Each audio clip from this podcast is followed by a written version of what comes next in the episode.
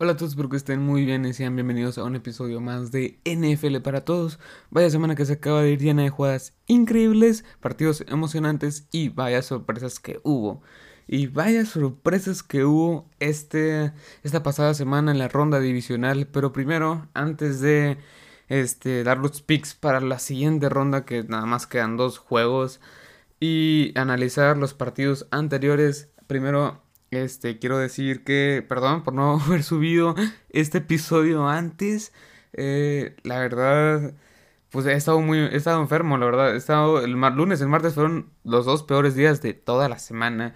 Eh, sí, la verdad sí estuve, este, muy, muy, bueno, sí estuve enfermo, no estuve tan enfermo, pero no, o sea, si trataba de grabar un episodio, créanme que no iba a salir como yo, que, o sea, no se me iba a entender nada. Tenía la nariz muy tapada y tenía escurrimientos en nasal y la verdad era mucho show y pues ya ahorita estoy mejor, no sé, ahorita más o menos espero que se me esté entendiendo bien porque todavía tengo un poco pues ahí de... Pues, todavía no me aliviano al 100%, pero ya estamos mejores para analizar lo que fue la ronda divisional, que la verdad más... ¿Cómo dice el dicho? Más más vale tarde que nunca, pues está bien, aquí estamos. Pero bueno, vamos a analizar rápidamente esta ronda divisional que empezó con el partido de los Vikings recibiendo en casa, en la casa de la mezclilla, a estos Minnesota Vikings que habían dado una sorpresa, un golpe de autoridad una semana antes contra los Saints.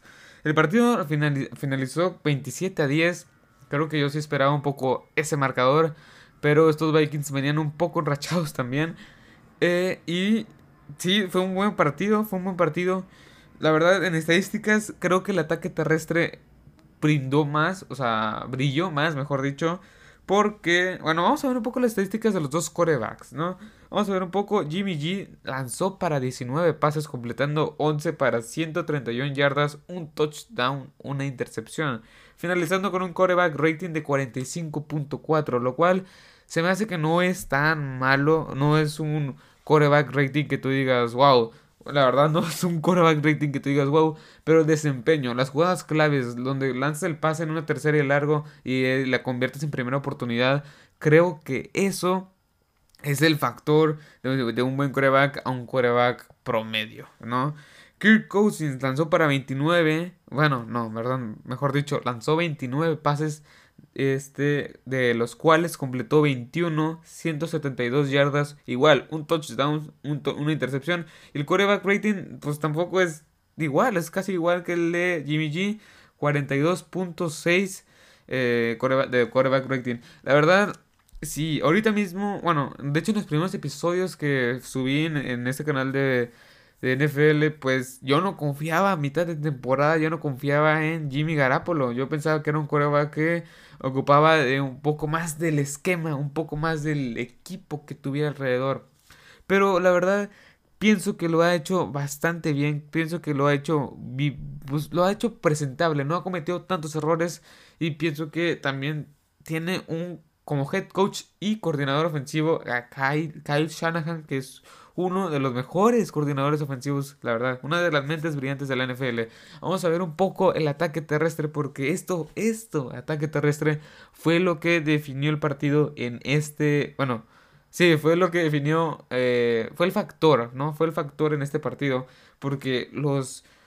Los 49ers acabaron con 47 carreos en total, 22 de Tevin Coleman, Raheem Monster con 12 y Matt Brida con 8. Este, a finalizar, tuvieron 186 yardas. La verdad tuvieron muchas yardas por vía terrestre, que creo que es lo fundamental. Pero por el otro lado, Dalvin Cook solo tuvo 18 yardas, 2 yardas en promedio en 9 carreos. O sea, lo borraron prácticamente esta defensiva que pues, con D. Ford, con DeForest Buckner, con ah, con Arik Armstead, con Fred Warner, con Con Alexander, con un... Tiene mucho, mucho, mucho, mucho talento esta defensiva que la verdad es muy, muy buena. Eh, al final, el equipo, el equipo de los Vikings finalizó con 21 yardas en el ataque terrestre. La verdad, los frenaron, los frenaron en el ataque terrestre, que es su principal arma. Y pues claro, que los iban a frenar. Es una defensiva formidable esta de los, de los 49ers. Pero pues bueno, ¿qué se hace? Para mí, esta es una victoria que fue una muy buena victoria. Una buena victoria contra un equipo que la verdad No es que estén entre los mejores, pero está por encima de la mayoría, como es los Minnesota Vikings. Nunca, nunca, nunca pensé que fueran a llegar tan lejos estos Vikings, porque Kirk Cousins todavía no me demuestra que puede hacer algo. Todavía no me demuestra que puede hacer algo. Y ese es el factor al final. Un buen coreback o un coreback que pueda hacer la diferencia en las jugadas claves. Vamos con el siguiente partido rápidamente para no alargar tanto este, este episodio. Porque vamos a ver pues cerca de seis juegos. Vamos con la sorpresa. La sorpresa, no, la sorpresa de la temporada está en este partido. La sorpresa de la temporada está en este partido. Lo vuelvo a repetir. Y gracias avión que estás volando, perdón por el, si hay ruidos de avión, es que yo vivo, pues, pues yo vivo donde, eh, pues, ¿cómo decirlo? Aquí a cinco minutos de mi casa está un, un aeropuerto, así que, pues, Pasan muchos aviones por aquí, pero bueno, sigamos con esto.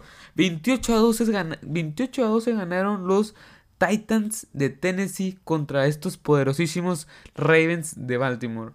Yo no esperaba, yo pues, la verdad, siendo sincero, yo le di mi pick la semana pasada a estos a estos Baltimore Ravens porque se me hacían un equipo muy bueno, completo en todos los sentidos. Pero en la única parte que todos pensaban pensaban que iba a fallar eran el coreback y así fue como pasó. Fallaron en ese en ese en esa posición porque Lamar Jackson no pudo hacer nada. Este, vamos a repasar un poco el partido. Tuvo 28 puntos contra 12, 28 puntos anotados y 14 fueron en la primera mitad.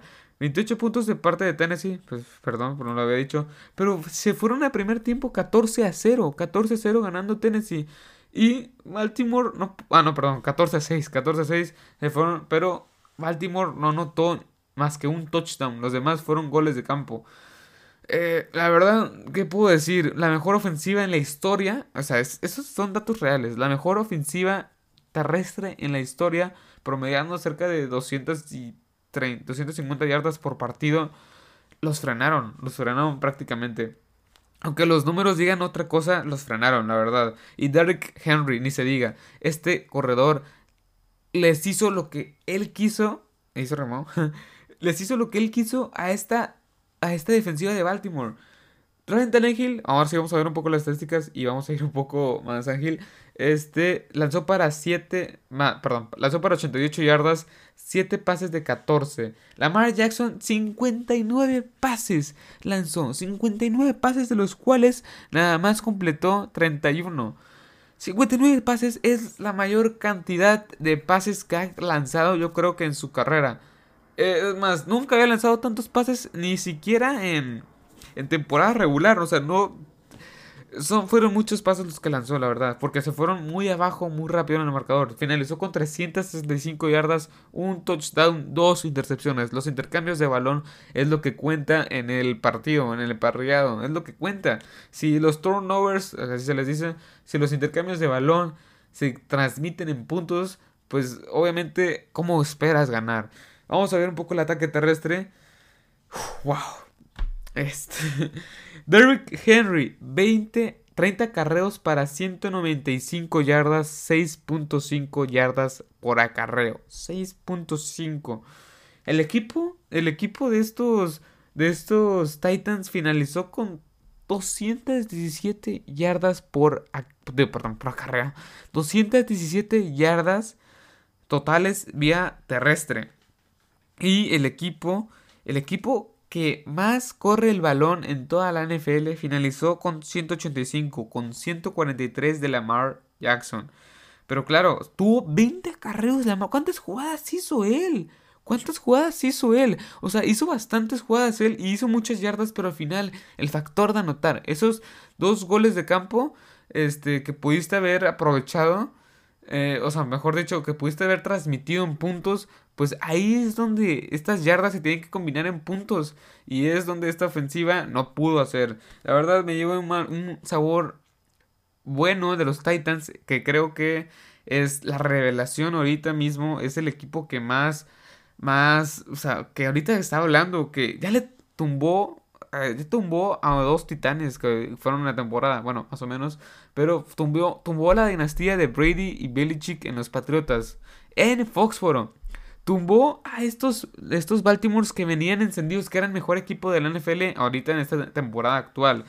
No sé quién si Kansas City, Kansas City si le gana Kansas City y va al Super Bowl, yo creo que es la mayor es la mayor sorpresa, sorpresa superando, superando aún así a los Ravens, que también voy a hacer un episodio de lo mejor y lo peor de la temporada, pero me esperé a que acabara la temporada bien porque lo que está pasando ahorita es es para hablarse después, la verdad. Bueno, vamos a ver un poco el, siguiente partido de la remontada. Otra sorpresa, otra gran sorpresa. Y vamos a ir un poco más ágil. 51.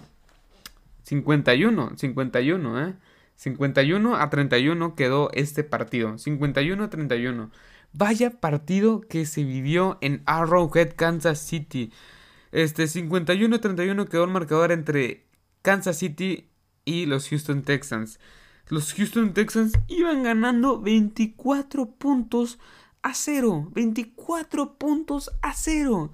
En el, eh, bueno, en el primer cuarto iban 21 a 0. En el primer cuarto iban 21 a 0. Este, después en el segundo cuarto iban ganando 24 a 0 también. Pero al finalizar la mitad de, ese, de este primer tiempo, el marcador iba 28 a 24. ¿Cómo es posible que te anoten tres touchdowns, tres touchdowns en tres minutos. por errores, por errores, es la respuesta. Porque no sabes... Ah, no, no. O sea, me da algo porque yo, yo sabía que iba a ser un duelo muy cerrado y lo fue. Lo fue, fue un duelo que yo pensaba que iba a ser otra sorpresa, la verdad. Pero estos Kansas City Chiefs, este Patrick Mahomes que se fue con cinco pases de anotación, cinco pases de anotación, Wow, fue un juegazo, fue un juegazo. Tengo que admitir que fue una remontada, la mayor remontada que he visto yo, o sea, que he visto yo en un partido es la mayor remontada que he visto.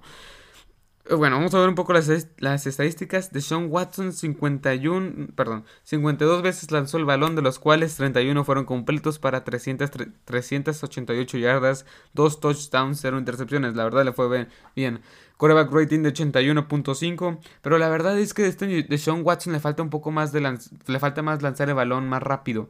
Me di cuenta en este partido que sí le, o sea, le faltaba eso de que Muchos sacks, me di cuenta también, de que muchos sacks de los que tiene es porque no lanza el balón rápido y alarga mucho la jugada. Y pienso que, pues, este, por lo capturan porque él solo pues, se captura solo al final. Bueno, vamos a ver un poco. Patrick Mahomes lanzó 35 veces, de los cuales 23 fueron completos para 321 yardas. 321 yardas, un buen número. 91, 91.5 de quarterback rating. 5 touchdowns. La verdad, los dos quarterbacks dieron un, buen, un muy buen juego. El equipo de los Texans al principio arrasó, aprovechó los errores y los capitalizó, los capitalizó, los capitalizó, sí, los capitalizó. Pero la verdad no supo aprovechar esa ventaja de 23, no, perdón, de 21 puntos. Bueno, 24 puntos ya el segundo cuarto no supo aprovechar esa ventaja. Y es ahí donde el cucheo es donde manda, es donde manda y no, no, pudieron. El equipo de los Texans terminó con 21 acarreos en total, entre 13 de Carlos Hyde, que Carlos Hyde no tuvo su mejor, su mejor tarde porque promedió 3.4 yardas por acarreo. Deshaun Watson también corrió 6 veces para 37 yardas, Duke Johnson una para 11 y el equipo terminó con 21 21 acarreos para 94 yardas. Del otro lado, Patrick Mahomes corrió un poco más de lo esperado, ¿no? 7, 7 acarreos para 53 yardas, 7.6 yardas por acarreo. Damien Williams tuvo una buena tarde. 12 acarreos para 47 yardas, 3.9 yardas por acarreo, 4 yardas por ahí. Y pues el equipo terminó con más de 100 yardas terrestres, lo cual fue bueno. Es una, creo que fue el partido, el mejor partido que he visto en mi vida sin duda alguna, por el hecho de la remontada. fue un partidazo, ¿no? Bueno, ¿qué puedo decir? Vamos, vayamos con otro juego que también fue un juego, un juego cardíaco. Seattle visitando Green Bay. Los empacadores de Green Bay recibiendo estos Seattle de Seahawks que yo dije que iban a perder. Pero que no esperaba también que perdieran. Este equipo de Seattle, como dije, Russell Wilson tuvo un muy buen partido. 90 de coreback rating. Vamos a ver un poco Vamos a ver un poco este cuánto quedó. 28 a 23 quedó el marcador. Con una decisión que este de este de los referees, de estos cebras, de estos de estos árbitros que se volvió a ser controversial. La verdad, pues qué puedo decir, este Green Bay no le creo todavía. Aaron Rodgers jugó supuestamente el mejor partido de toda su vida, pero la verdad fue un partido muy, muy, muy, muy bueno. Fue bueno, fue bueno el partido contra un equipo que está plagado de bajas. Chris Carson, bueno, ahorita no tengo la lista de lesionados, pero tenían muchas bajas estos Seattle de Seahawks con un roster muy joven que la verdad en, unos, en un año más o dos años, yo creo que va a estar a la altura del Super Bowl que estuvo en uno, hace unos, unos cuantos años, unos cinco años. Este, pero mientras esté este Pete Carroll en el puesto de head coach sentado ahí y Russell Wilson esté lanzando sus pases, este equipo puede asegurar casi la postemporada antes de iniciar la temporada en regular. La verdad, no me gustó el juego tanto. O sea, sí, lo esperaba tal cual. Quedó 28-23 favor Green Bay. Pero Green Bay pasó muy apenas contra un equipo que venía bien, pero venía plagado. Tenía muchas bajas, la verdad, tenía muchas bajas. Y a lo mejor no tantas, pero bajas como tu corredor principal, tu corredor secundario, tu corredor terciario. No tienes un ataque terrestre. Beast está ahí, pero no pudo hacer mucho.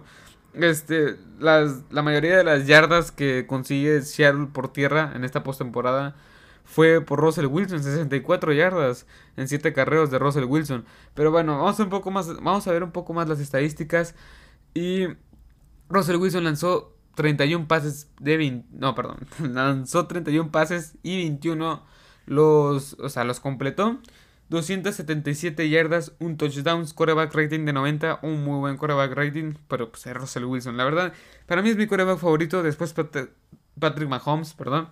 Este, Aaron Rodgers por el otro lado, 16 eh, de 27 pases para 243 yardas, 2, touchdowns, 82.7 este, de quarterback rating. No tuvo tanto como este Russell Wilson, pero también dio un muy buen juego. Aaron Jones, este corredor lo neutralizaron mucho. Este, su carreo más largo fue de 23 yardas y finalizó con 21 acarreos para 62 yardas, 3.0 yardas por acarreo. Lo neutralizaron y yo creo que lo van a hacer lo mismo la siguiente, la siguiente esta semana, pero para eso más adelante hablaremos sobre los finales de conferencia.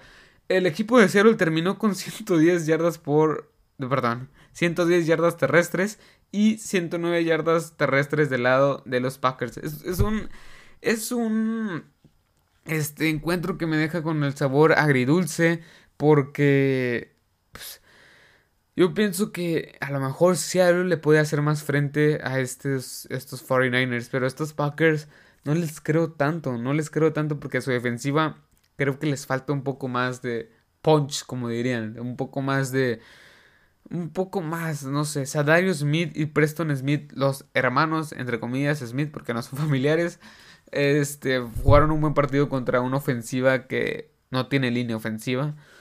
y la verdad es que estos, estos, esto, este equipo de Seattle, pues yo le veo un poco más, pero bueno, ¿qué se puede hacer? Hasta aquí el resumen de la semana, la verdad me tardé más de lo que esperaba, pero bueno, los siguientes son dos partidos nada más que vamos a ver, así que Vamos a hacer un pequeño, un pequeño corte y vayamos a la siguiente sección. Bueno, vamos a empezar con los pronósticos para la final de campeonato que se va, eh, que se va, pues, se va a disputar este, este fin de semana el domingo. Vamos a empezar rápidamente con el juego de campeonato pues, que se va a disputar en Arrowhead, Kansas City. Estos Kansas City Chiefs que van a recibir a estos Titans de Tennessee que vienen de tumbar a dos titanes. O sea, básicamente que vienen de tumbar, de tumbar a dos titanes. Y vaya, vaya, pero que vaya titanes que tumbaron. Primero a los New England Patriots, los campeones defensores del Super Bowl. Sé que sé que no han sido lo más acá de ofensiva, pero la defensiva es una de las mejores de la liga. O lo fue porque pues, ya se acabó la temporada. Y este y después a la, a la potencia ofensiva que era este, esta de Baltimore con Lamar Jackson y Mark Ingram y eh, Marquis Brown y muchos, muchos, muchos talentos que había en ese equipo. Este equipo de los Titans nadie les creía, o al menos yo no les creía en lo personal tanto, tanto como ahora, la verdad, que me da miedo que destronen a estos Kansas City Chiefs que ganaron convincentemente la semana pasada contra los Texans. Vamos a ver un poco de la lista de los lesionados, porque de los nombres que veo que, veo, que, que están aquí en la lista de lesionados importantes de los Titans está Adam Humphries, este receptor que no tuvo su mejor temporada. La mejor temporada que ha tenido este receptor fue la temporada pasada que terminó con 800 con arriba de 800 yardas en, el equipo de Tampa Bay. Llegó la agencia libre con un buen contrato a este equipo para pues es que para rellenar un poco esto esta carencia que tenía este equipo de los Titans, porque ahorita AJ Brown superó las mil yardas, creo, con apenas menos de 40 recepciones, no, menos de 50 recepciones, terminó con arriba de mil yardas, que la verdad es, es guau para un novato como él. Eh, y Jayon Brown y Adorin Jackson. Bueno, vamos a empezar. Este, Jayon Brown, que es de es linebacker de estos Titans, la verdad es muy bueno. Este es un un lanebacker que la verdad cubre buenos huecos internos. Se lesionó en el, pasa, en el pasado, en el pasado contra los Patriots se lesionó y al parecer pues no está listo. Está, parece incuestionable. junto con todos los nombres que voy a mencionar están incuestionable. Adore Jackson, este jugador de USCF, perdón, UCF mejor dicho, tampoco soy bilingüe que es muy bueno. Es bueno, es cumplidor, que tiene unas cuantas intercepciones, pero le da profundidad a, los corners. Es un buen, un buen corner que te puede cumplir, que te puede, pues eso, eh, neutralizar dos en uno contra uno. Pero, pues, yo creo que lo van a necesitar, ¿no? Logan Ryan y Malcolm Butler no creo que puedan frenar tan rápido a Sammy Watkins, Tyreek Hill, Nicole Hartman, de Marcus Robinson son muchos velocistas que tienen este equipo de los Kansas City Chiefs. Más Travis Kelsey, más a lo mejor Demi Williams se me hace un buen corredor receptor. Pero, insisto, ocupan un corner de más por si se llega a lesionar a alguien de sus corners estelares. Vayamos eh, por parte de los Kansas City Chiefs. LeSean McCoy, su corredor principal, está lesionado. No tuvo su mejor temporada, la verdad, no tuvo su mejor temporada pero es un, es un, es un corredor que te puede aportar pues esa experiencia, ¿no? Esa experiencia que la verdad sirve de algo, es útil y Andy Reid lo conoce muy bien. Lesión me que parece como cuestionable tanto Chris Jones y Matt Moore. Matt Moore que es el, el quarterback sustituto, pero pues ahorita pues tienen a Patrick Mahomes, pero en dado caso que se lesione, pues Matt Moore no, probablemente no estará. Está como cuestionable, se lesionó el martes pasado en, las prácticas, pero bueno, Chris Jones es el, no, es el nombre que yo veo aquí de los Kansas City Chiefs que están en cuestionable, que están aquí en la lista de lesionados, que más, que más debería de, pues, importar, necesitar, o sea, en que, que todos están pendientes y que al que los Titans están pendientes, porque es, porque es un, es un, es un muy buen tackle. O sea, es un buen tackle que te puede cubrir por dentro y por fuera. Es un. Bueno, antes lo usaban como a la, defensiva, ahora lo usan como DT, que es como liniero interno. Este. Es un nose tackle. Es, lo usan como tackle y como a la defensiva. Lo he visto eso con el nuevo esquema de defensivas que traen. Que, que trae este equipo de los, de los Kansas City Chiefs es un muy buen este, líneo defensivo que te puede presionar el coreback y que te puede también eh, frenar la carrera. Y lo van a ocupar para Derrick Henry, la verdad. Vayamos con. Eh, bueno, antes que nada, voy a dar mi pronóstico. Y la verdad, yo pienso que este pronóstico. Pues va a estar muy difícil de dar. Y lo he pensado más o menos mucho desde que vi el final de la semana más bien de cuando vi el final de los juegos de, de, divisionales, mejor dicho, eh, yo pienso que el marcador va a estar muy cerrado. La defensiva de los Chiefs ocupan a Chris Jones. Si no, creo que casi seguro Derrick Henry les va a correr 200 yardas. Porque es una, es una, o sea, puede, o puede superar fácilmente, ya, ya se ha comprobado, puede superar fácilmente las 100 yardas, lo cual, este, es muy, pues, es, es complicado para una defensiva que viene siendo top, unos top 5 en todos los rubros a partir de la semana 11, es la número 1, es la número 1 a partir de la semana 11 en puntos anotados, que eso puede influir porque traen buen arsenal con que parar Frank Clark, que este Tanner Matthew, Larry Njogobi, eh, Rashon Brillant es muy bueno, Kyle Fuller por las dos esquinas, Rashon Brillant y Kyle Fuller, pues safety Tanner Matthew, Frank Clark, Chris Jones por, por para el presionar coreback, traen buen armamento. En lanebacker es donde no sé, todavía no sé si pues les, hace falta un buen lanebacker que yo creo que van a ir por el draft, por un buen lanebacker, porque los que tienen son como buenos, pero hasta ahí son, son, cumplidores. Yo pienso que el marcador va a quedar con 31. No, sí, 31-24 me quedo. 31-23 puede ser favor Kansas City. No va a ser un partido muy bueno, la verdad. Digo, no va, no va a ser un partido muy disparejo. Va a ser un partido que la verdad lo va a ganar. Yo pienso que Kansas City lo va a ganar. Porque yo confío más en Patrick Mahomes que en Ryan Tannehill. La verdad, o sea, este Patrick Mahomes me ha demostrado que puede día con día. No tuvo los mismos números esta temporada que la temporada pasada, pero yo confío en él. Vayamos con el siguiente partido porque este episodio se está alargando mucho. Wow, el siguiente partido también va a estar muy, muy, muy bueno.